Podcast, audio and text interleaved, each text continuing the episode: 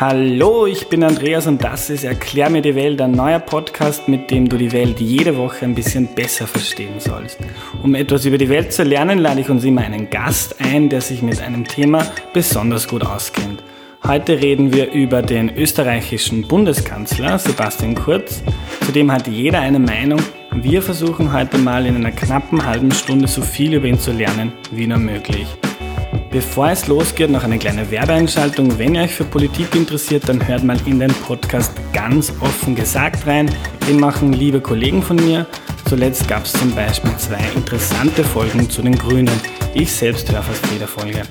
Jetzt geht's aber los mit der Sendung über Sebastian Kurz. Neben mir sitzt schon eine Auskennerin, nämlich die Barbara, die uns den österreichischen Kanzler heute erklären wird.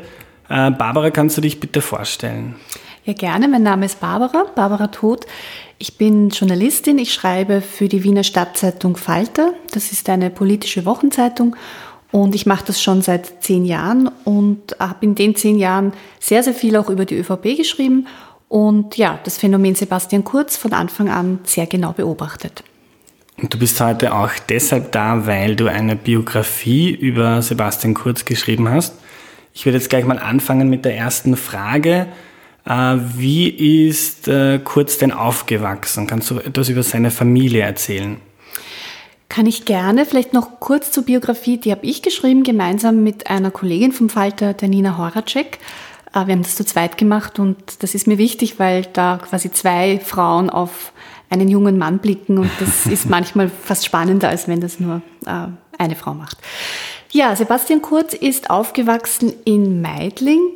Ähm, gar nicht so im schönsten Teil von Meidling, sondern in so einem mittleren Teil. Also Meidling ist ein Bezirk in Wien. Meidling ist ein Bezirk in Wien. Ähm, der liegt an der Grenze zum äh, Schloss Schönbrunn, ähm, ist aber eben nicht so fein wie Hitzing. Ähm, ja, sicher ein durchmischter Bezirk, äh, gibt es viele Menschen mit Migrationshintergrund, die dort wohnen, aber eben auch viele so ein bisschen bürgerliche Leute. Und Sebastians Eltern waren wahrscheinlich könnte man sagen, ähm, ja, Kleinbürger. Also seine Mutter ist Lehrerin, sein Vater ähm, ist so ein HTL-Ingenieur, der hat dann bei Siemens gearbeitet, aber auch seinen Job wieder verloren.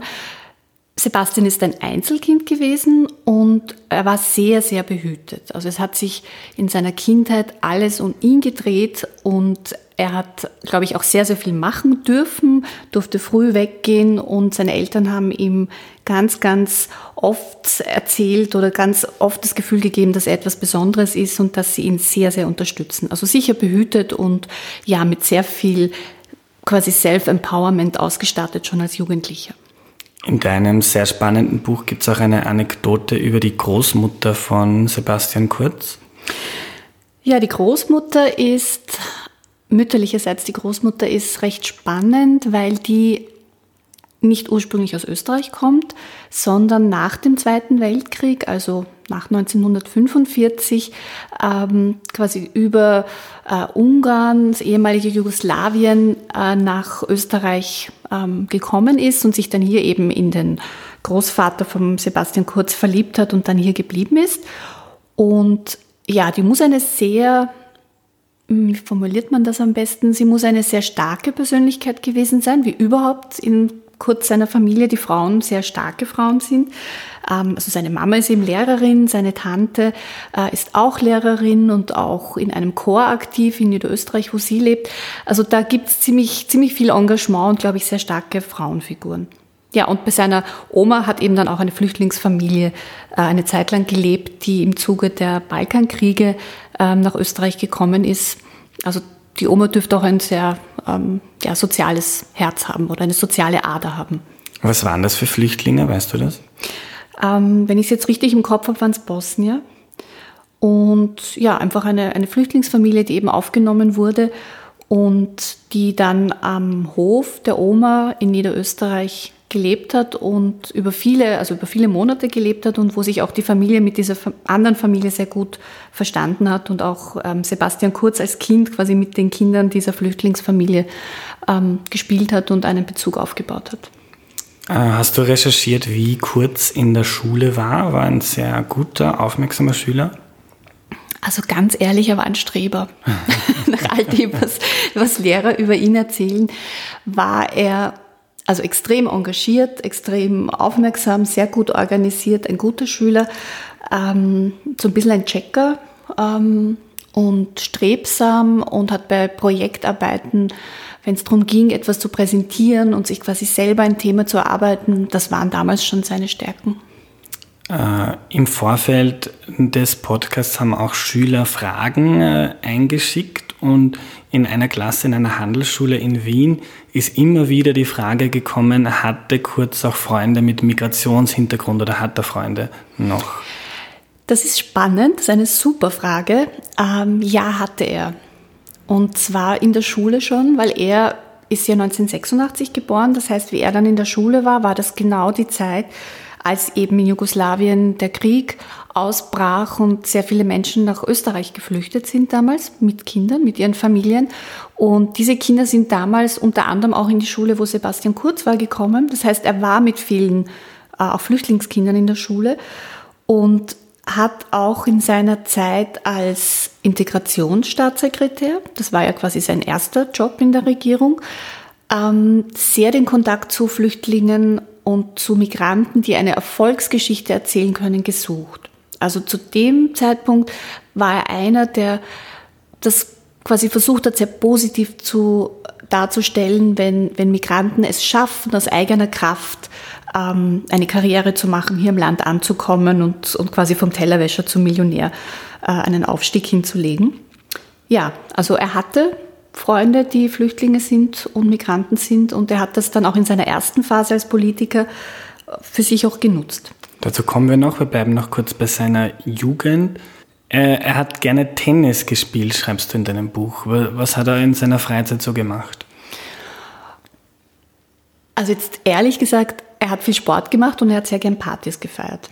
Also Sebastian Kurz, bevor er dann in die Politik einstieg und wahrscheinlich nicht mehr so viel Zeit gehabt hat, ähm, war, glaube ich oder glauben wir, nach all dem, was wir recherchiert haben, ein ähm, ziemlich normaler ähm, Schüler, der einfach gern Spaß hat und seine Freizeit mit Freunden verbringt, ähm, Tennis spielt, ähm, gern Radl fährt, äh, ja, aber auch gern Partys feiert und gern Windsurft, ähm, ja, einfach gern ausgeht. Wie recherchiert man sowas?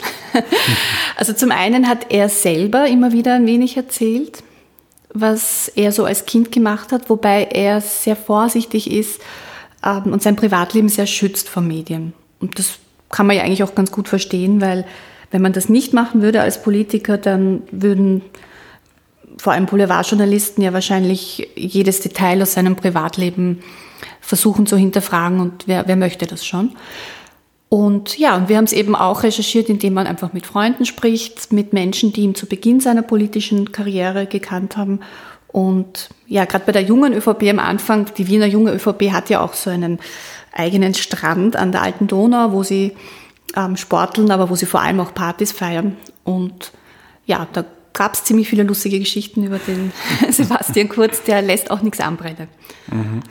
Und er hat aber, soweit ich weiß, ein Interview für das Buch verweigert. Ist das richtig? Mhm.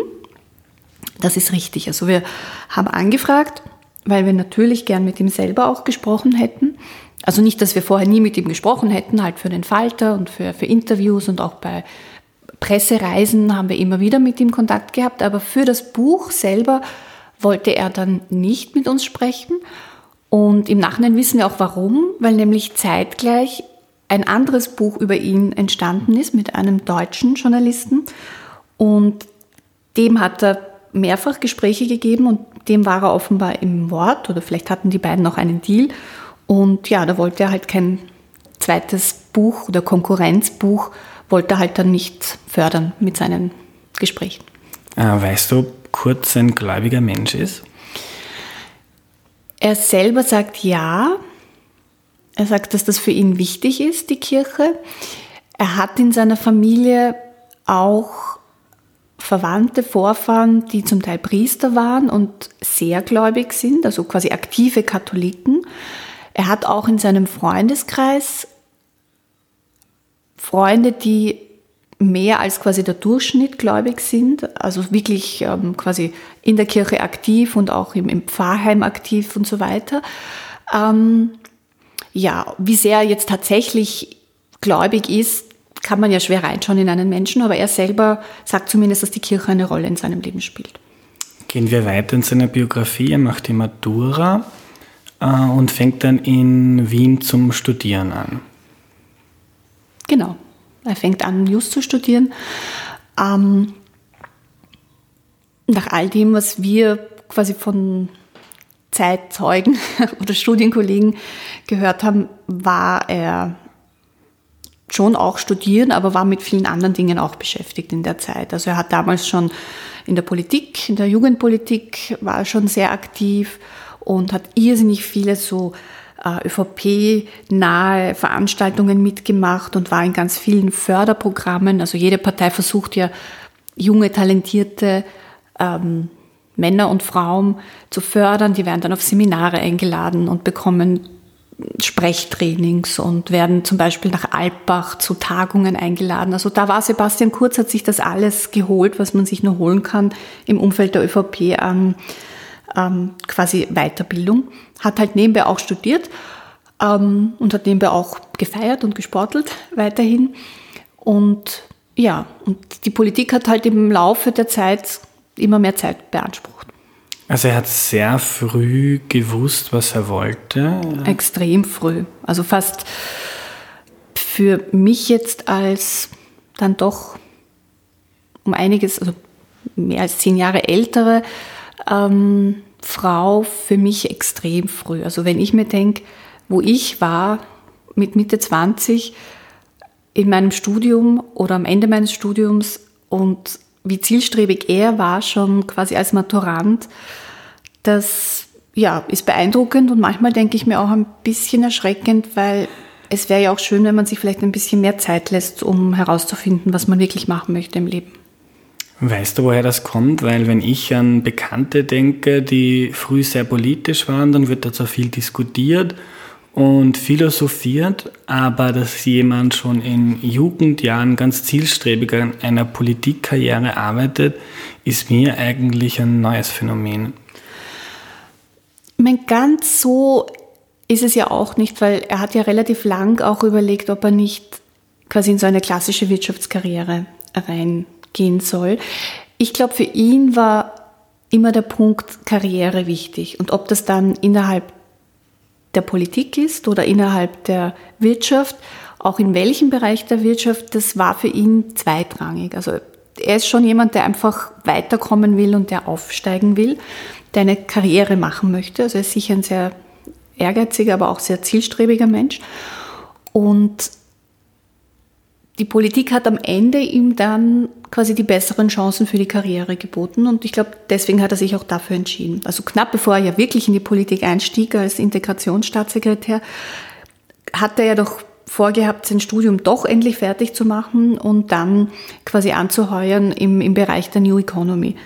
Aber dann, ja, wurde es halt doch die Politik.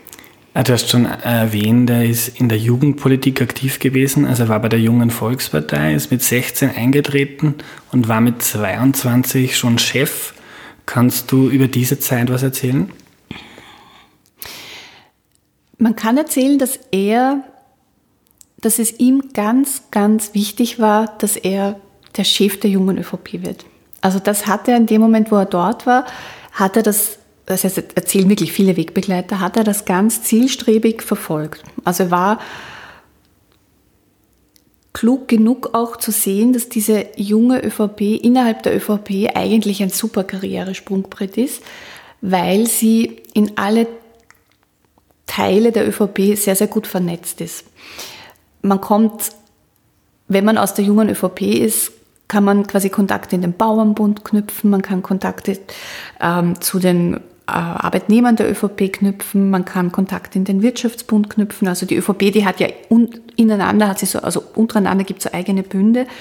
Ähm, und, und die junge ÖVP, wenn man auf dem Ticket sitzt, kann man quasi in jede Richtung gehen. Und das hat er sehr gut erkannt, dass das eigentlich die, die perfekte Karriereleiter für ihn ist und hat das auch genutzt, um sich mit all den wichtigen äh, ÖVP-Lern, die damals halt an der Spitze waren, also die Funktionärselite der ÖVP, mit denen hat er, die hat er eingeladen zu seinen Partys und die hat er quasi bewusst kontaktiert und hat sich ganz, ganz gezielt und sehr geschickt ein, ein Netzwerk in der Partei aufgebaut.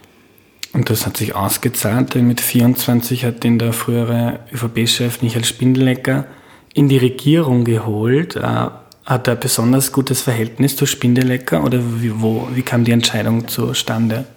Also Spindlecker und Kurz kannten sich vor allem über einen gemeinsamen Bekannten, ähm, den, den Markus Fiegel, der wiederum den Sebastian Kurz sehr gut kannte aus der jungen ÖVP. Und dieser Markus Fiegel war im Kabinett vom, äh, von Michael Spindlecker. Und so kam der Kontakt zustande. Und Spindlecker war, also der hat ja jetzt in der ÖVP als Parteichef, der war ja nicht sehr lange Parteichef und ähm, irgendwie hat ihm auch niemand wirklich zugetraut, dass er, ähm, also der hat halt nicht sehr viel Charisma gehabt, sagen wir es mal so, aber er hat ein ziemlich gutes Gespür dafür gehabt, was die Partei brauchen könnte und welche Talente es gibt. Und die hat er gefördert und er hat einfach erkannt, dass Sebastian Kurz quasi ein Mann, der kommende Mann ist und hat entgegen vieler Kritiken und auch quasi Bedenken ihn sehr, sehr jung in die Politik geholt. Vielleicht auch, weil er selber auch sehr, sehr jung in die Politik eingestiegen ist.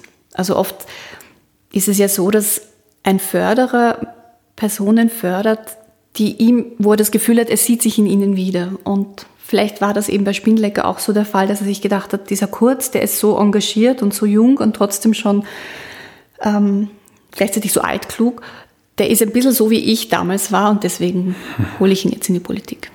Äh, wie war, wie hat sich Kurz als Integrationsstaatssekretär geschlagen, deiner Meinung nach?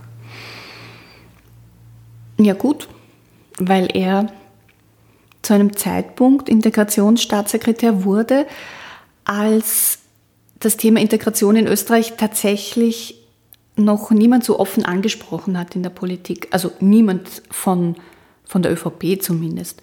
Natürlich haben die Grünen über Integration geredet und auch die SPÖ immer wieder.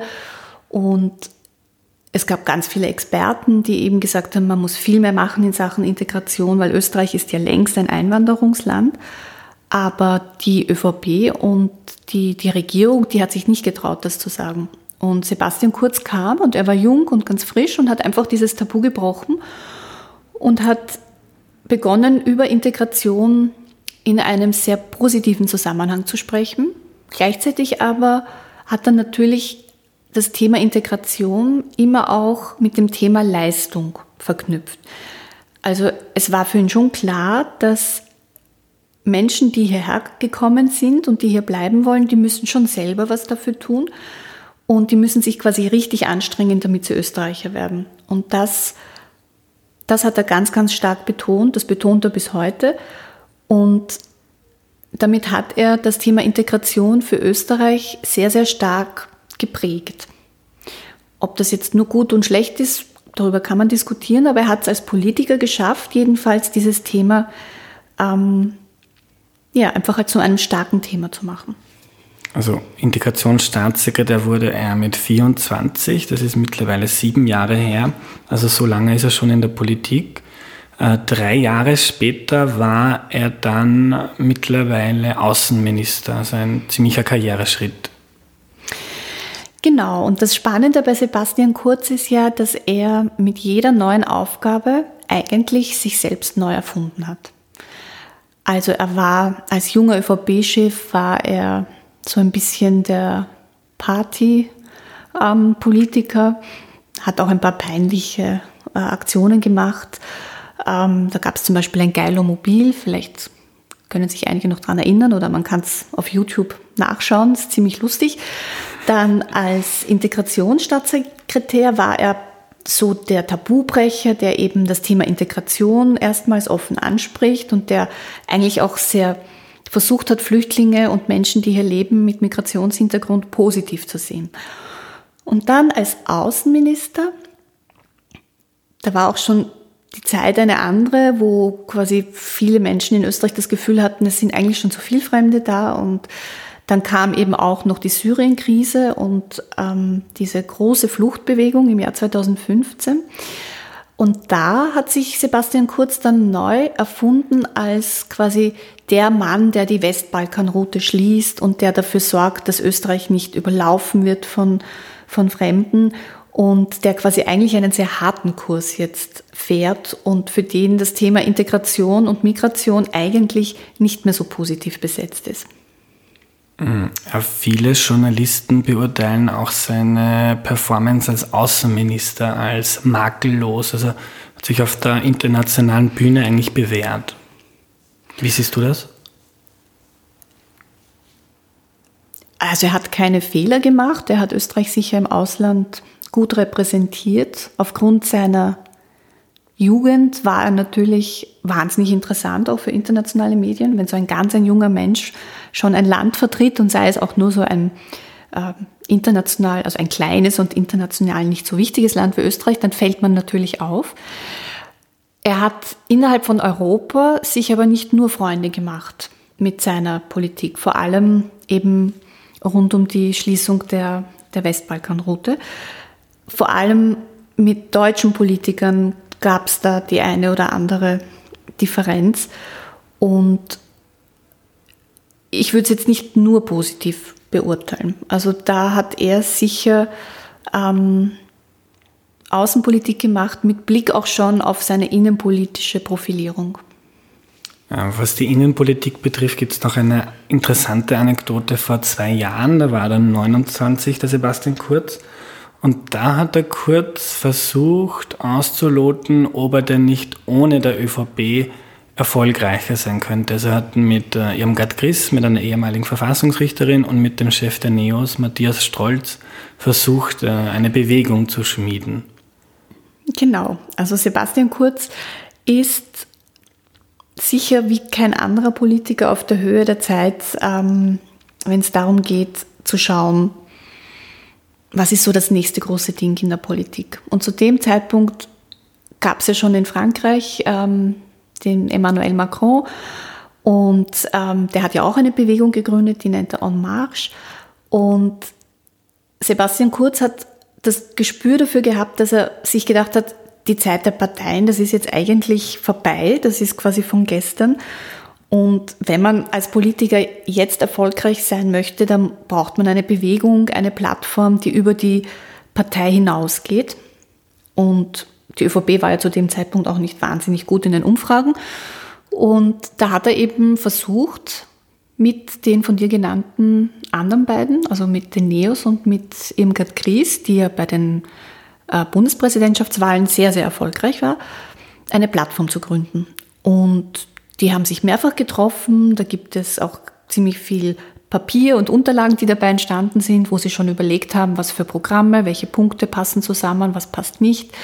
Ähm, sie wollten dann auch darüber sprechen, wie machen wir das mit den Finanzen und wie, wie könnte so eine Bewegung ausschauen, was gibt es da für ein, für ein Führungsgremium und wer ist wie vertreten. Aber dann haben sie eben gemerkt, dass sich das am Ende doch nicht ganz ausgeht. Also vor allem für die Neos und für Irmgard Gries dürfte das am Ende dann so gewesen sein, dass sie das Gefühl hatten, der Sebastian Kurz, der will sie eigentlich eher benutzen für sein eigenes Ding. Und dann hat man sich eben wieder getrennt und es ist nichts draus geworden. Ja, Kurz sagte immer, er ist ein Politiker neuen Typs, er hat einen neuen Politikstil. Äh, das kauft man ihm dann eigentlich ab, wenn er bereit ist, die ÖVP links liegen zu lassen und quasi bereit ist, die Partei, die ihn groß gemacht hat, sterben zu lassen für seine eigene Karriere? Ich glaube, dass die ÖVP ja mit an Bord gewesen wäre. Also ich glaube nicht, dass Sebastian Kurz sich gedacht hat, dass er jetzt ganz was Eigenes macht, sondern er hat gewusst, dass die ÖVP so schlecht in den Umfragen ist und dass sie ohne ihn ein fürchterliches Ergebnis bei den nächsten Nationalratswahlen einfahren würde, dass er sie eigentlich in der Tasche hat. Also er hätte sie nicht sterben lassen, sondern er hätte quasi seinen Preis so hochgetrieben, dass sie ähm, dann sagt, okay, ja, wir, wir schließen uns deiner Bewegung an. Und indirekt war es ja dann auch so, wie er dann die ÖVP übernommen hat. Also er hat die Partei ja nicht quasi ausgetauscht oder er hat ähm, sie auch nicht neu erfunden, sondern er hat sie einfach quasi so weit runter verhandelt, dass sie zu seinen Bedingungen jetzt für ihn arbeitet. Und wie türkis ist die ÖVP jetzt wirklich? Der Kurz hat ja gesagt, äh, das ist jetzt die Liste Sebastian Kurz minus ÖVP. Wir sind jetzt türkis, wir sind nicht mehr schwarz. Ist die ÖVP jetzt eine ganz andere Partei seit Kurz? Nein, also ich denke mir immer, es ist so wie ein Hybridfahrzeug, wo man sich vorstellen muss, da gibt es quasi den, den alten Benzinmotor und es gibt quasi den super tollen neuen Elektromotor. Und mal fährt der eine, mal fährt der andere, je nachdem, was, was gerade besser passt. Und ich bin mir ganz sicher, dass die ÖVP jetzt gerade wahrscheinlich türkiser ist, weil Sebastian Kurz seine engsten Vertrauten in mittlerweile fast alle wichtigen Schlüsselstellen der Partei gesetzt hat. Das macht er sehr geschickt. Also er ist ein sehr, sehr guter Machtpolitiker auch. Ähm, gleichzeitig gibt es aber nach wie vor auch die Strukturen der alten ÖVP, also der schwarzen ÖVP. Die gibt es vor allem in den Bundesländern. Die gibt es in den ähm, Vorfeldorganisationen nach wie vor, also so beim Bauernbund etc. an der Basis. Und momentan sind ja alle happy, so wie es läuft, um es ganz salopp zu sagen, weil in den Umfragen liegt die ÖVP voran. Sebastian Kurz ist quasi ein fast unumstrittener Kanzler. Deswegen gibt es da jetzt auch keine großen Diskussionen. Aber mal sehen, wie es in zwei, drei Jahren ausschaut. Das kann sich auch bald wieder ändern. Okay, jetzt ist der Sebastian Kurz 31, er hat lange darauf hingearbeitet und ist jetzt Kanzler Österreichs. Was hat er vor mit dem Land? Das ist eine gute Frage, weil man sich ja lange gedacht hat, so richtig zu spüren ist es nicht, was er vorhat. Ähm, es scheint ihm vor allem quasi um seine eigene Profilierung, um seinen eigenen, um sein eigenes Image zu gehen. Ich glaube, er hat zwei Dinge vor. Er ist gewählt worden, um das Jahr 2015 und die große Fluchtbewegung rückabzuwickeln. Das hat er eigentlich im Wahlkampf immer wieder versprochen. Er hat immer wieder gesagt, wir werden quasi die Zuwanderung in unser Sozialsystem stoppen.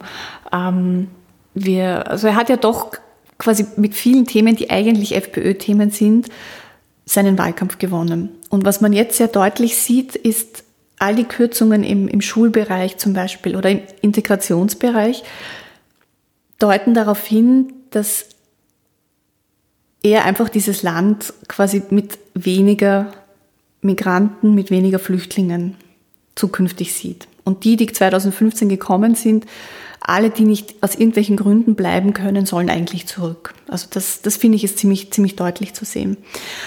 Und das Zweite ist, wenn man sich anschaut, was so steuerpolitisch, auch im neuen Budget, was da alles an Maßnahmen zu finden ist, dann macht er natürlich auch nicht sehr überraschend eine klassische Politik für Menschen, die die ÖVP wählen. Also das sind Menschen, die Kinder haben, Familien werden entlastet mit diesem neuen Familienbonus. Ähm, es sind Menschen, die ein bisschen mehr Geld haben, die ähm, mehr, also mehr im Wohlstand leben, die mehr Steuern zahlen, auch die werden stärker entlastet. Aber Menschen, die keine Steuern zahlen, ähm, Menschen, die vielleicht äh, sozial bedürftig sind, die stehen halt nicht so im Fokus von ihm.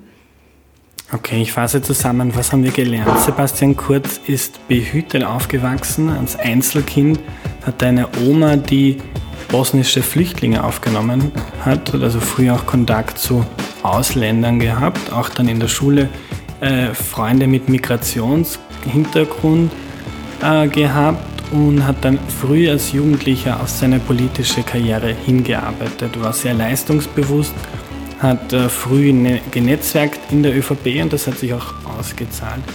Jetzt ist er mittlerweile Kanzler, versucht Österreich wieder dahin zu bringen, wo es vor der Flüchtlingskrise war und äh, macht Politik für die Leistungsträger, wie er sie sieht, die also einen ähnlichen Lebenslauf wie den eigenen wählen. Danke, liebe Barbara, für deine Zeit. Gerne. Das war die heutige Folge. Wenn sie dir geholfen hat, die Welt ein bisschen besser zu verstehen, dann freue ich mich, wenn du sie mit einer Freundin oder einem Freund teilst. Cool wäre auch, wenn du den Podcast mit 5 Sternen in iTunes bewertest. Das hilft dabei, dass andere auf ihn aufmerksam werden. Wenn du Feedback hast, dann schreib mir bitte. Ich versuche den Podcast ständig besser zu machen. Du kannst mir über WhatsApp schreiben, über Instagram, Twitter oder Facebook. Wie du mich findest, steht in der Podcast-Beschreibung. Wenn du etwas nicht verstanden hast, dann schreib mir bitte auch und das ist mir besonders wichtig, weil der Sinn des Ganzen ist ja, dass wir alle etwas lernen. Ich freue mich genauso, wenn du Ideen für künftige Themen und Gäste hast. Also wenn es da etwas gibt, das du noch nie wirklich verstanden hast,